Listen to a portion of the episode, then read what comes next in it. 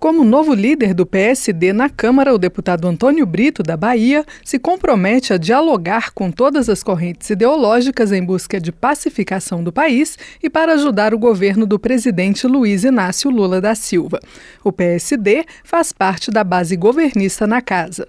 Na opinião de Antônio Brito, o momento é de buscar paz para aprovar as pautas de interesse da sociedade brasileira, como a queda da taxa de juros e o combate à fome. O PSD, como partido de centro, dialoga com todos os campos ah, ideológicos. O PSD espera que essa polarização tenha um fim, que haja pacificação do país, que o país comece a trabalhar rumo às pautas necessárias para o combate à fome, para as pautas econômicas, para a baixa, eh, redução da, da, da inflação, da taxa de juros. Ah, nós precisamos agora de paz. E é isso que o PSD vai trabalhar muito no Congresso Nacional e com a sociedade brasileira. Antônio Brito ressalta que o partido formou uma bancada de 42 deputados e deputadas e assegura que irá trabalhar para atender as demandas trazidas pelos eleitos até ele.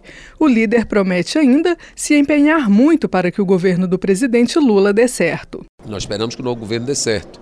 Nós apoiamos o novo governo, o PSD, o governo do presidente Lula, do vice-presidente Geraldo Alckmin, por orientação do nosso presidente Gilberto Kassab. Nós estamos esperando que o governo dê certo e vamos fazer a nossa parte para contribuir aqui no parlamento com o governo do presidente Lula. Com esses 42 parlamentares, o PSD elegeu a quarta maior bancada por partido da Câmara, empatado com o MDB.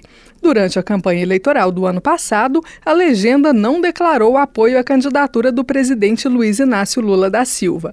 Assim que o presidente assumiu, no entanto, passou a integrar a base do governo no Congresso.